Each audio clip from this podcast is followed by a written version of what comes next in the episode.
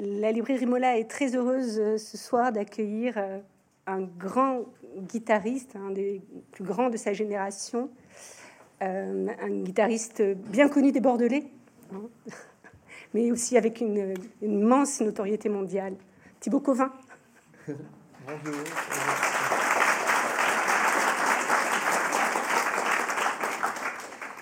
Bonsoir Thibaut. Nous vous recevons aujourd'hui à l'occasion de la parution de cet ouvrage, donc, euh, qui est votre autobiographie à cordes et, à cœur, euh, une, autobiographie qui est sortie aux éditions du Rocher. Nous pourrions commencer par euh, savoir comment ce projet est arrivé. C'était complètement imprévu et c'est absolument pas mon idée. il y a un an tout pile, je me souviens très bien, J'étais euh, à Paris, là où j'habite, j'ai une nouvelle passion pour le jardinage. Et donc j'ai un endroit où j'attachais un lierre géant que je venais d'acheter. Et là, mon téléphone sonne. Et euh, c'était François de qui est le journaliste historique culturel du Figaro. Et il m'appelle donc pour me dire, euh, voilà, j'aimerais bien qu'on écrive ta biographie. Je lui ai répondu, j'ai 37 ans. J'ai donc refusé. Le lierre m'en est tombé, etc. Ça a été... et, euh, et puis il m'a rappelé deux fois, trois fois, toujours avec des arguments plus séduisants. Et finalement, à son cinquième coup de téléphone, j'ai accepté. Et euh, je l'en remercie euh, du fond du cœur. J'ai vécu une expérience complètement extraordinaire, bouleversante. pendant un an, un peu moins, pendant plusieurs mois. J'allais le voir chez lui, il habite à côté du Moulin Rouge à Paris. Dans une petite ruelle, il a un, endroit étonnant, c'est comme une petite maison. Il y a aussi un très beau jardin. Et euh, il y a un canapé rouge, on se croirait un peu à Marrakech. Et j'allais là le voir tous les dix jours, je m'asseyais sur ce grand canapé, lui disait très peu de choses. Ça a des allures un peu de psychanalyse. Et puis il me guidait de manière très discrète. Il m'invitait à replonger dans mon enfance, euh, dans mon adolescence avec euh, cet amour total pour la guitare et puis essayer de d'organiser mes pensées, mes réflexions, mais de manière toujours très discrète. Et puis moi, entre les rendez-vous, je, repensais à ça. J'étais sur mon scooter à Paris euh, à essayer de, de me dire ah c'est vrai, des souvenirs me revenaient. C'était savoureux. Et puis le temps passant, ces rendez-vous euh, étaient de plus en plus présents en moi. Dès qu'un rendez-vous se terminait, il me tardait le suivant. Et j'ai fini par ne penser plus qu'à ça. Ça m'a complètement euh, accaparé de passion. Et euh, à la fin, j'ai même euh, presque voulu repeser chacun des mots. Ça n'en finissait plus. Julie, des éditions du Rocher, est devenue folle. Parce qu'à chaque fois, je voulais remanier les choses pour que ce soit toujours de plus en plus proche. Et j'ai plongé complètement dans mon, dans mon intimité, dans, dans ma vie. Et et voilà, ça a été très étonnant parce que habituellement, je suis dans, mon salon de musique ou, plus jeune enfant dans ma chambre à Bruges, à côté de Bordeaux, à travailler la guitare. Mais toujours quand je jouais de la guitare, quand je joue, même quand c'est chez moi, j'ai cette idée de me projeter sur les salles de concert. Euh, j'ai cette vision que ces notes qui vont sortir de la guitare sont destinées à rayonner, elles sont, destinées à être entendues, elles sont destinées à sortir. Alors que là, plus le temps avançait, plus je plongeais dans ce livre, plus je plongeais dans mon intimité, au plus profond de moi. Et, là, c'est très particulier parce que il est dans toutes les librairies et c'est comme si j'avais plus du tout prévu. Ça me, trouble un peu. En même temps, je suis très, très, très heureux. Voilà, c'est une expérience complètement nouvelle qui m'a qui m'a troublé et qui m'a ravi. Et aujourd'hui, qu'elle qu'elle s'envole m'enchante. Oui, en tout cas, ce qu'on peut dire à la lecture, et vous en ferez tout à fait euh, l'expérience, c'est euh, le grand degré de sincérité qui sort de ces pages. Oui, je, me suis dit, euh, une fois que François de Letraz m'a convaincu de vivre ce livre, je me suis dit, quitte à le, quitte à le vivre, autant le vivre réellement, sinon ça n'a pas de sens. Et autant vraiment tout raconter, les expériences heureuses, mais aussi comme dans la vie de chacun, des expériences un peu moins heureuses.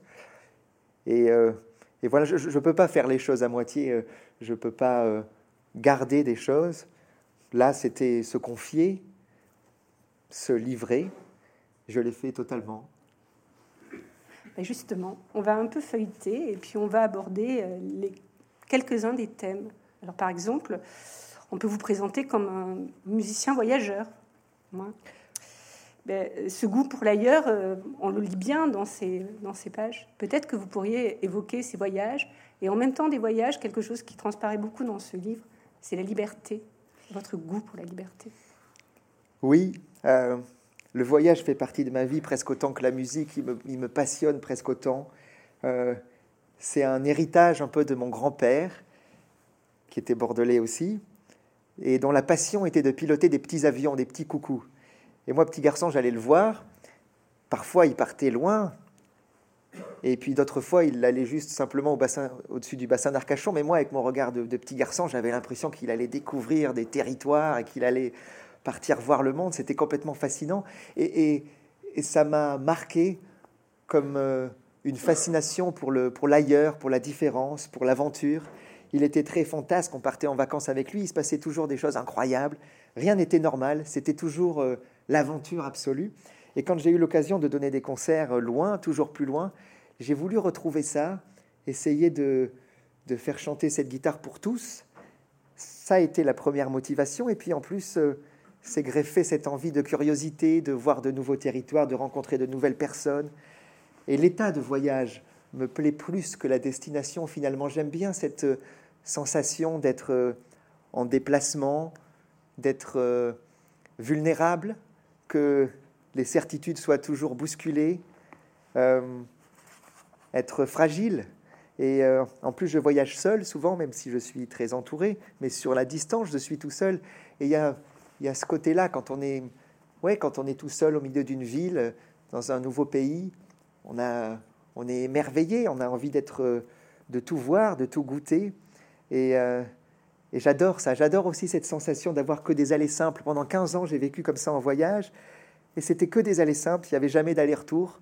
Et euh, Paris, Séoul, Séoul, Moscou, Moscou, Los Angeles, et sans arrêt. Et ça donne un sentiment de liberté absolue que j'ai ensuite cultivé. J'aimais cette idée d'avoir juste ma guitare, une petite valise dans laquelle j'avais le moins d'affaires possible. Essayer vraiment d'avoir que l'essentiel et n'avoir rien de précieux, euh, que tout est éphémère. Et euh, porté par cette, euh, ouais, cette, cette envie de, de, de, rencontrer, de voir, de vivre. Euh, ça m'a plu. C'est ça qui me plaît dans le voyage. Et alors, comment ça s'illustre en musique, par exemple? Ah, Le voyage ou la liberté? Je peux vous jouer une musique que j'aime beaucoup. Euh, quand j'étais ado, j'aimais jouer des musiques virtuoses. J'avais un peu cette envie d'impressionner de jouer des choses injouables. Et puis, plus le temps passe, plus euh, ce qui me plaît, c'est la fragilité. C'est euh, là où je me sens presque le plus sincère, finalement. Quand il y a très peu de notes, presque plus aucune, euh, c'est là où je suis presque le plus moi. Je crois que c'est pareil pour tout le monde. J'aime bien aussi me tromper, par exemple, quand je fais une erreur dans un concert. Là aussi, je suis totalement moi. Je sais pas. C'est cette cette envie de différence avec euh, mes 20 ans où, j'ai cherché le fait d'être infaillible. Là, euh, très peu de notes me plaisent. Et voici un morceau qui a justement très peu de notes que j'aime jouer parce que justement, euh, le temps entre les notes est aussi beau que les notes elles-mêmes, je trouve. C'est un compositeur que j'adore qui s'appelle Léo Brouwer, qui est cubain et qui, qui a aussi une musique au parfum d'ailleurs, au parfum du bout du monde, que lui-même a aimé colorer de toutes les cultures. C'est un des compositeurs qui a changé l'histoire de la guitare que, voilà, que j'aime par-dessus tout. Euh, et une de ses musiques est très belle, elle s'appelle Un Dia de Noviembre.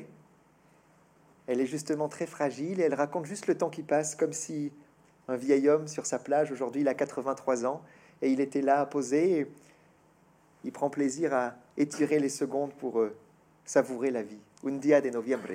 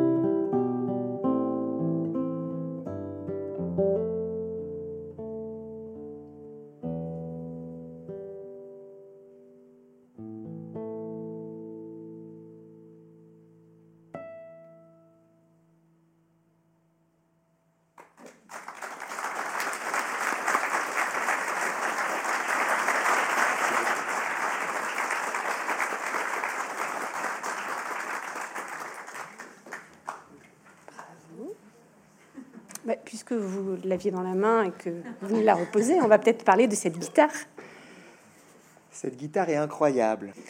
Elle est créée, pensée, conçue par quelqu'un que j'aime beaucoup, qui s'appelle Jean-Luc Joie, qui est l'un des plus grands luthiers au monde et qui se trouve être bordelais. Il se trouve aussi être un ami de mon père et j'ai eu la chance de le rencontrer tout jeune et donc de pouvoir euh, jouer avec ces sublimes guitares depuis enfant. Et puis euh, nos vies, bien que nous ne soyons pas de la même génération, euh, ont beaucoup de points communs. Lui est très attaché à la tradition, à la fabrication ancestrale de la guitare, à l'amour du bois, de ce son magique. Et en même temps, il est aussi un chercheur. Il aime expérimenter. Il a comme un besoin de d'inventivité, de, d'évolution. Et, euh, et, du coup, cette euh, double personnalité donne ces guitares euh, absolument fantastiques qui arrivent à lier, ce qui est très rare, la dimension performance, parce que bien qu'amoureux de la guitare, et c'est un peu le cas de tous les instrumentistes avec leurs instruments, même si nous sommes amoureux de nos instruments, en fait, nous avons aussi un grand besoin de performance. Et j'aime arriver à me dissocier entre la sensibilité que je peux avoir et en même temps le, besoin pratique, un peu comme un pilote de Formule 1 qui a besoin d'une voiture d'une performance absolue, qui ait aucun défaut, qui soit d'une précision totale et qui réponde tout de suite à tout. Et c'est vraiment le cas de cette guitare, qui a ce côté vraiment Formule 1 de la musique, qui est extrêmement performante, qui est très puissante, qui est facile à colorer, facile à jouer, qui répond vraiment à toutes les attentes. Et en même temps, ce que j'aime, c'est que cette Formule 1 a aussi le charme de la voiture ancienne, de la vieille voiture de collection. Et, ça, c'est très rare, parce qu'en général, les vieilles voitures de collection vont pas très vite, et les Formule 1 n'ont pas grand charme. Et cette guitare euh, a les deux, et je pense que c'est ça la définition de, des grands instruments. Elle vous permet de jouer dans tout le répertoire, tout ce que vous décidez. Tout à fait. Et, et ce qui me plaît aussi, c'est qu'un peu sous ma pression, je dois dire, il y a quelques années, j'étais confronté au problème principal de la guitare, c'est qu'un instrument qui n'est pas très puissant, même si la guitare est puissante dans le monde de la guitare, finalement, dès qu'on la met dans une grande salle, elle, ne l'est pas. Et donc, du coup, beaucoup de, de mes concerts étaient amplifiés et, du coup, confrontés au problème de l'amplification euh, très nombreux. Et un soir, après un concert au Canada, ça s'était particulièrement euh, moyennement passé. Et euh, j'ai appelé Jean-Luc et je lui ai dit, voilà, toi qui aimes inventer des choses, là, il faut que tu inventes vraiment quelque chose dont nous avons besoin. C'est un système d'amplification qui soit le prolongement de la guitare, qui soit d'une fiabilité absolue, d'une authenticité parfaite, qu'on n'entende pas que c'est amplifié, simplement que ce soit plus fort. Et il a réussi après quelques années. Et, et voilà. Et du coup, cette guitare, qui a ce charme absolu de la guitare qu'on aime, qu'on peut entendre dans son petit salon, peut sonner euh, dans des grandes salles, peut sonner dans des salles qui sont pas faites pour la guitare, en plein air. Elles peuvent sonner à l'Arena de Bordeaux où j'avais pu jouer avec M. Et elles pourraient même sonner au Stade de France, euh, mon rêve d'ado. Ben, avant le Stade de France, peut-être qu'on pourrait évoquer une petite une chose qui, qui aussi euh, sous, sous-tend tout l'ouvrage, c'est votre rapport à la contrainte et comment vous, euh, vous en affranchissez tout le temps. Oui, c'est vrai que j'ai un problème avec l'interdit. Euh, en revanche, j'ai aucun mal à me fixer des règles très strictes. Euh, quand j'étais euh, ado, que je travaillais la guitare toute la journée, peut-être 8 heures, 9 heures par jour, j'étais extrêmement organisé. J'avais toujours un métronome, un chronomètre, j'avais un carnet sur lequel je notais tout. Il y avait une dimension complètement sportive avec donc des règles très strictes. Il y avait un côté aussi presque scientifique à essayer d'être toujours plus performant, d'améliorer mes capacités. Tout était vraiment noté, réfléchi et, avec des règles vraiment, euh, oui, ultra strictes. Mais en revanche, j'ai beaucoup du mal, de mal à, j'ai même du mal à le dire, parce qu'on m'impose des règles. Et, et euh, et voilà, et c'est vrai que je me suis habitué à, me fixer des objectifs. Euh, et quand je me fixe un objectif, euh, je, dois l'atteindre. Euh, et, parfois, même si je dois faire des choses qui, qui, sont normalement pas faisables, après, bien évidemment, je ne veux pas faire de mal aux gens. Mais par exemple, peut-être vous pensiez à ça dans le livre, mais quand j'ai dû rentrer au Conservatoire supérieur de Paris, il y a un examen de solfège qui est très complexe. Bien sûr, moi, je maniais à merveille le solfège nécessaire pour jouer de la guitare, mais le solfège savant euh, n'était pas du tout mon fort.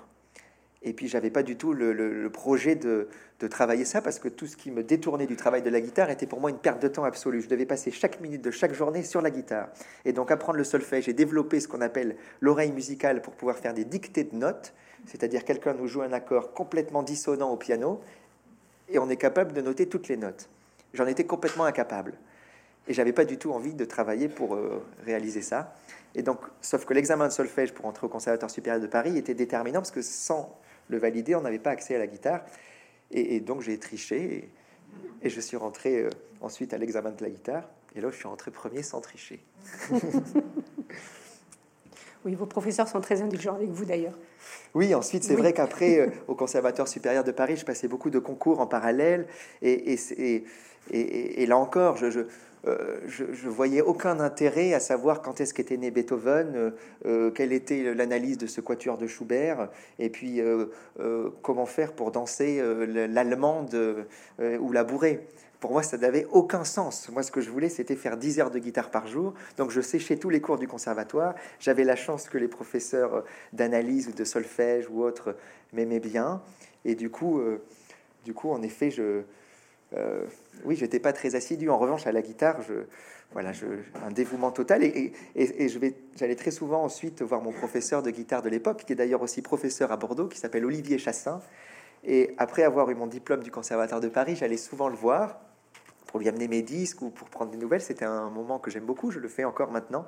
Et trois, quatre années après être sorti du conservatoire, je vais voir mon professeur et dans le couloir, je croise l'ancien directeur des études qui était toujours à me, à me chercher pour pouvoir me convoquer dans son bureau. Et là, par réflexe, je le vois, j'ai peur encore, alors que je suis plus étudiant. Lui sourit tout de suite et il me convoque dans son bureau. Et donc je m'assieds là. C'était trois ans après que je sois parti. Il ouvre son tiroir, il sort une feuille, il me la montre et il me dit Ça fait trois ans que tu es parti, mais je l'ai quand même gardé. C'est toi qui as le record d'accent de l'histoire du Conservatoire de Paris. mais voilà, mais concours réussi.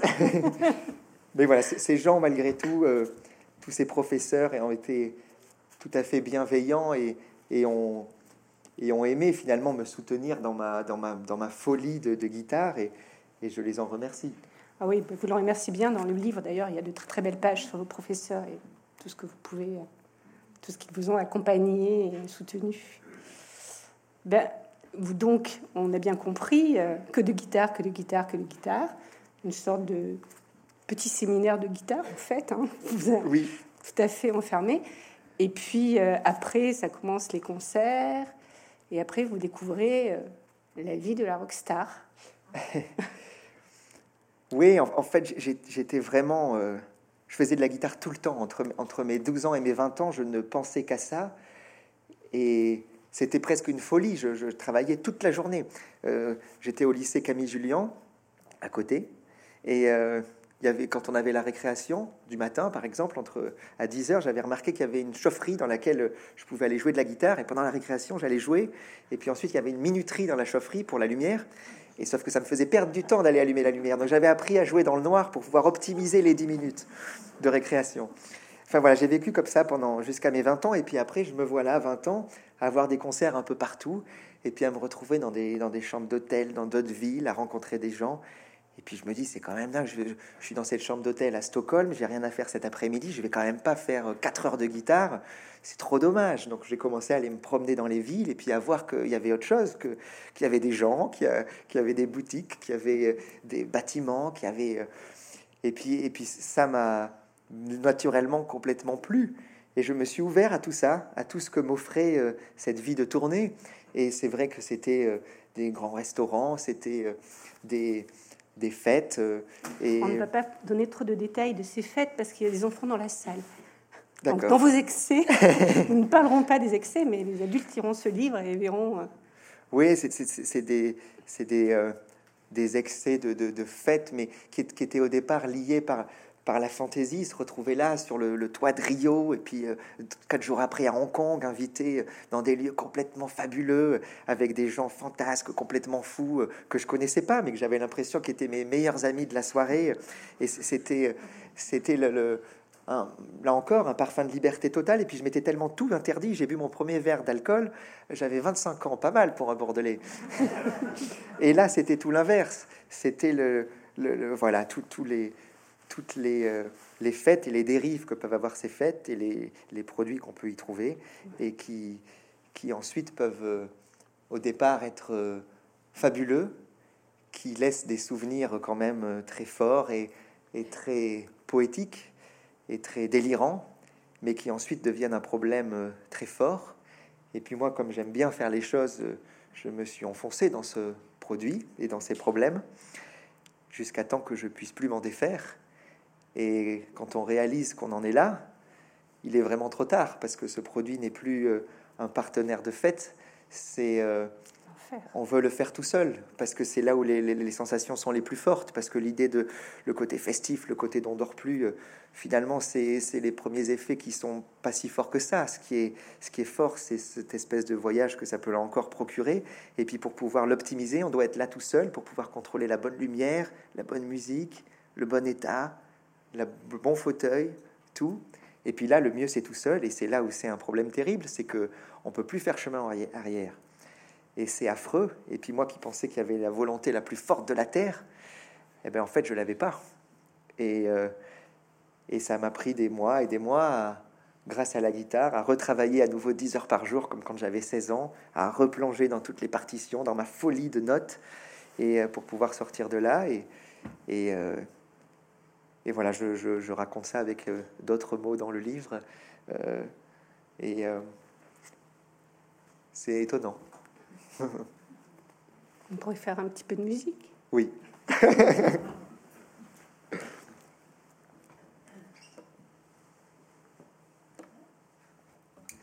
Je disais juste là, avec euh, ma guitare dans les mains, qu'aujourd'hui j'aimais bien jouer des morceaux où j'étais fragile, des morceaux lents.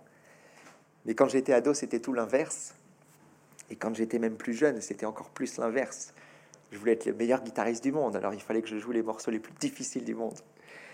Et puis quand j'avais 12-13 ans, euh, mes professeurs me disaient tout le temps joue des morceaux plus faciles, tu joueras ça quand tu seras plus grand. Ça m'agaçait beaucoup. Et je suis allé voir mon père qui est compositeur et je lui ai demandé qu'il m'écrive le morceau le plus difficile de la terre. Il a rigolé, mais Quelques semaines après, pour mon anniversaire, il m'a tendu une partition. Il m'a dit Voilà, c'est ça le morceau le plus difficile du monde. J'avais 12 ans, je fêtais mes 13 ans. Ça s'appelle Rock Typico 20.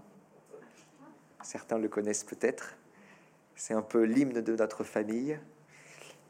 Et c'est le morceau le plus difficile de la Terre.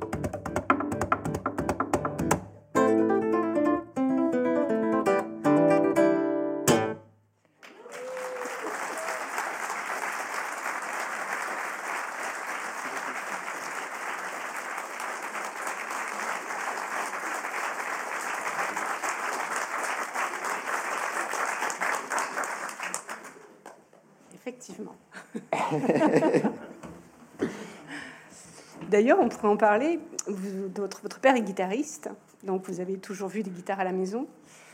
Tout à fait. Mais ce n'est pas lui qui vous a du tout encouragé à jouer de la guitare? Au départ, c'était parfaitement naturel. Lui, euh, il est là en plus, je pense.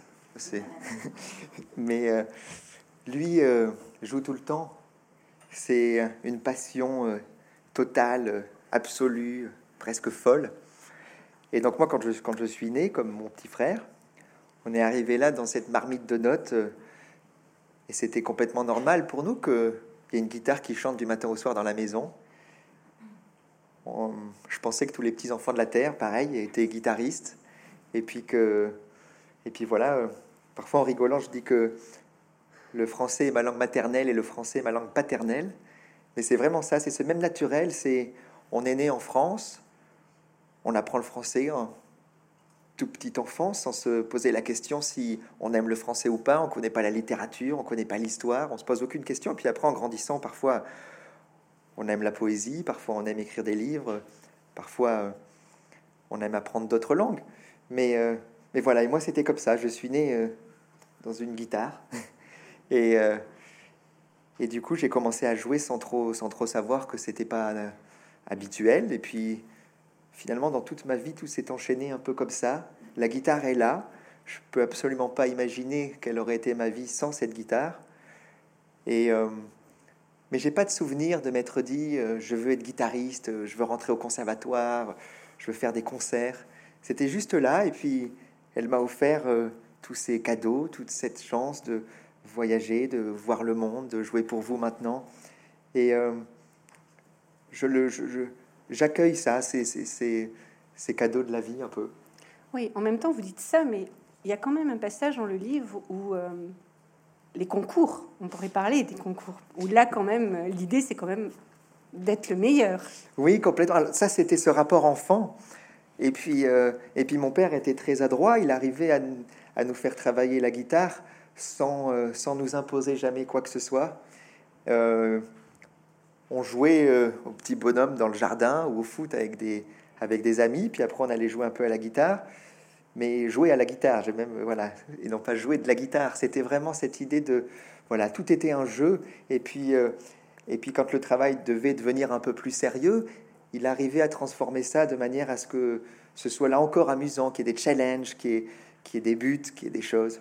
Et après, en effet, quand j'ai commencé à avoir 12-13 ans, j'ai commencé à participer à des concours de guitare qui sont un peu comme des compétitions de sport. Dans toutes les capitales du monde, il y a un tournoi comme euh, Wimbledon ou Roland Garros, et les meilleurs guitaristes du monde se retrouvent là et puis euh, euh, essayent de gagner. Il se trouve que c'est toujours un peu les mêmes, comme en tennis. Et moi, j'ai commencé à passer ces concours assez jeune, et, et ça m'a tout de suite complètement passionné. J'ai adoré la dimension jeu parce que là, c'était encore du jeu, mais sérieux. Il y avait des règles très strictes. Et puis c'était un, jeu pour, euh, pour les grands, quoi. C'était, euh, c'était sérieux. Et, euh, et c'est là où j'ai commencé à travailler comme un, comme un fou, comme un malade, toute la journée, à penser qu'à ça. Et puis, c'était complètement stimulant parce que j'arrivais dans cette ville à Lisbonne. Et puis, au début, je ne gagnais pas, j'étais éliminé. J'allais voir les autres. Et puis, je voyais un Serbe, un Polonais, un Japonais, un Brésilien. Ils avaient rien à voir, ils avaient des histoires de vie complètement différentes, ils étaient élevés dans des mondes qui n'avaient rien à voir, mais tous, on avait une passion absolue pour la guitare, et tous, on était fous de guitare. C'était comme des frères de partout. Et c'est surtout que ces, guitaristes-là étaient euh, incroyables. Il me rappelle notamment un Polonais qui gagnait tout le temps, qui était mon héros. Il s'appelait il s'appelle Marcin Dilla. Il gagnait tout le temps. Il avait 10 ans de plus que moi et j'arrivais là et je le voyais jouer. J'étais complètement estomaqué. Techniquement, c'était parfait. C'était très fort musicalement, et puis artistiquement, c'était toujours ultra créatif. C'était exactement comme si euh, l'idéal qu'on pouvait voir, et puis ce que m'expliquaient mes professeurs, là je le voyais en vrai, c'est comme si euh, notre prof de tennis nous explique euh, comment servir à comment servir puissamment, etc. Et puis un jour, on se retrouve en face de Nadal et on reçoit le service. Et là, ça fait un effet. Et c'était exactement ça. Je me suis retrouvé en face de Nadal à recevoir ce service. Et quand je suis rentré à Bruges pour retravailler, ben, je voulais servir au moins aussi fort que lui, voire plus. Et j'ai commencé là à travailler tout le temps, tout le temps. Et à le retrouver le mois d'après à Londres et puis le mois d'après à San Francisco, jusqu'à ce que je le batte. oui, vous battez euh, après beaucoup. après, vous en avez gagné beaucoup de ces concours. Oui, ça m'a ça, m'a complètement passionné. Mais là encore, c'était c'était appréhendé comme un jeu avec euh, la dimension compétition qui était très forte. Mais le côté compétition noble, avec un respect absolu, avec une admiration pour les autres, avec cette envie de, de se surpasser, c'était c'était vraiment noble, c'était très beau, c'était euh, c'était passionnant, c'était euh, et voilà extrêmement stimulant. Euh. c'est des années fabuleuses. J'adorais ça, j'adorais ça. Et puis c'était là encore avec mon père souvent qui était qui était aussi devenu coach. On avait une vieille Volvo rouge break, on l'avait transformé en char de musique. moi, je dormais derrière, et puis pendant qu'il roulait sur l'autoroute, et puis je jouais sur le, siège arrière, alors qu'on arrivait vers les concours pour affiner les derniers détails, etc. C'était c'était euh, c'était hyper beau, c'était trop bien. Et, euh, et c'est voilà, j'ai adoré ça. oui, vous le, vous, le, décrivez très bien. Bah, des concours au concert, c'est tout à fait différent comme univers. C'est complètement différent. Et je me suis ensuite rappelé à l'âge de 20 ans que finalement ces concours, qui pour moi à un moment étaient une finalité, puisque je voulais être le meilleur guitariste du monde, et c'était là qu'on pouvait l'être, qu'on pouvait le prouver. Mais en fait, c'était qu'un tremplin pour pouvoir accéder à la suite, qui est les concerts. C'est ça qui est fabuleux, c'est jouer pour les gens, c'est être euh, dans des salles et sentir un moment qui parfois est magique, le temps s'arrête, il y a un côté presque mystique qui est fabuleux. Et, euh, et alors je me suis décidé d'arrêter les concours parce que j'avais beaucoup de concerts et c'est mille fois plus fort. C'est euh, incomparable. Et, et puis voilà, j'avais 20 ans et, et les concerts se multipliaient, se multipliaient, et je suis parti dans cette forme de tournée sans fin qui a duré 15 années, à vivre sans maison, en nomade, et être guidé par les salles de concert, et, à vouloir jouer pour toujours plus de monde, pour des publics toujours plus différents. J'adorais ça, être un soir à New York ou à Vienne, et jouer pour un, un papy intellectuel qui va à l'opéra depuis qu'il a 20 ans, qui connaît tout par cœur, et puis le lendemain, me retrouver au Cap Vert et jouer devant deux jeunes sur la plage qui ont jamais entendu de guitare classique. Et puis c'était fabuleux à la fin. Les deux me disent Oh, moi, mon passage préféré, c'était là. Il y avait un symbole hyper fort de, de, de fédération, d'humanité, de, de, qui, qui, me bouleverse. Et, j'étais ensuite parti dans cette quête-là, de me dire Je veux jouer pour tout le monde, pour tous. Cette envie de fédérer, de rassembler, d'oublier euh, les, nos, nos, convictions, nos idées, un moment, s'assoit là dans la salle, et puis peu importe ce qu'on croit, ce qu'on ne croit pas, ce qu'on aime, ce qu'on n'aime pas, on est là, peu importe notre âge, et on rêve ensemble. Et ça, je trouve ça d'une force folle. C'est la scène, c'est le, c'est la, c'est bouleversant, c'est, c'est le sens de, d'une certaine chose de, vie avec cette, cette guitare. Finalement, ce que j'aime en entrant en scène, c'est ce paradoxe qui, qui est étonnant, c'est que la guitare, j'ai un instrument que j'aime par-dessus tout, que je connais dans les moindres détails et que j'ai toujours envie de découvrir plus. Mais ce que j'aime quand j'entre en scène, c'est qu'on l'oublie. J'ai envie qu'on oublie que c'est une guitare, j'ai envie qu'on oublie que c'est un concert, qu'on oublie que c'est un spectacle, que ça devienne comme un moment de communion où le temps s'arrête. Il y a presque ce sentiment de toucher l'éternel. C'est ça que je cherche dans un concert. Et parfois, certains concerts sont magiques comme ça. Et, euh, et c'est extraordinaire. Oui, parce que ça ne se produit pas à chaque fois, je présume. Ça se produit pas toujours, mais j'essaye que ça le soit le plus souvent possible. Et, euh, mais c'est comme une potion magique. C'est que déjà, il faut que je joue bien. Et puis en plus, euh, il faut que le public soit réceptif, curieux et envie de rêver. Il faut que l'acoustique de la soile soit, soit optimale, mais pas forcément nécessairement. Il faut qu'il faut qu'il y ait un moment comme ça, magique. Et parfois, souvent, j'espère, de plus en plus, ça arrive. Et, euh, et, c'est ouais, c'est ce sentiment de, de, toucher un peu l'éternel. J'ai ce sentiment-là sur scène et dans les vagues. J'adore faire du surf. Et quand on prend une vague, ça dure quelques secondes. C'est d'une intensité incroyable. Et euh, là aussi, on touche l'éternel, je trouve. Bah, peut-être qu'on pourrait entendre l'éternel. Ouf.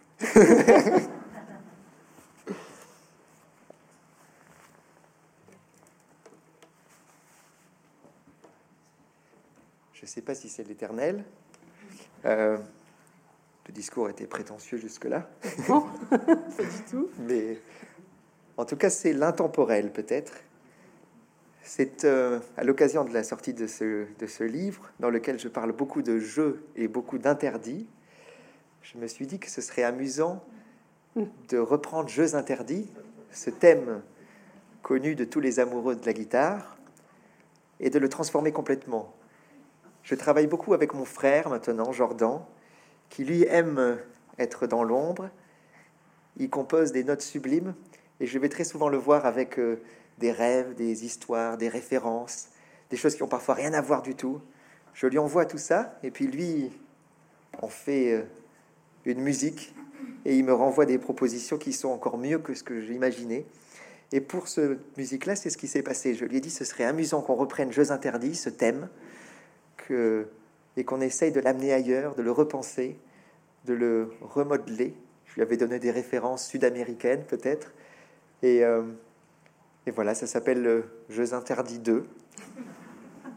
Et vous allez peut-être reconnaître.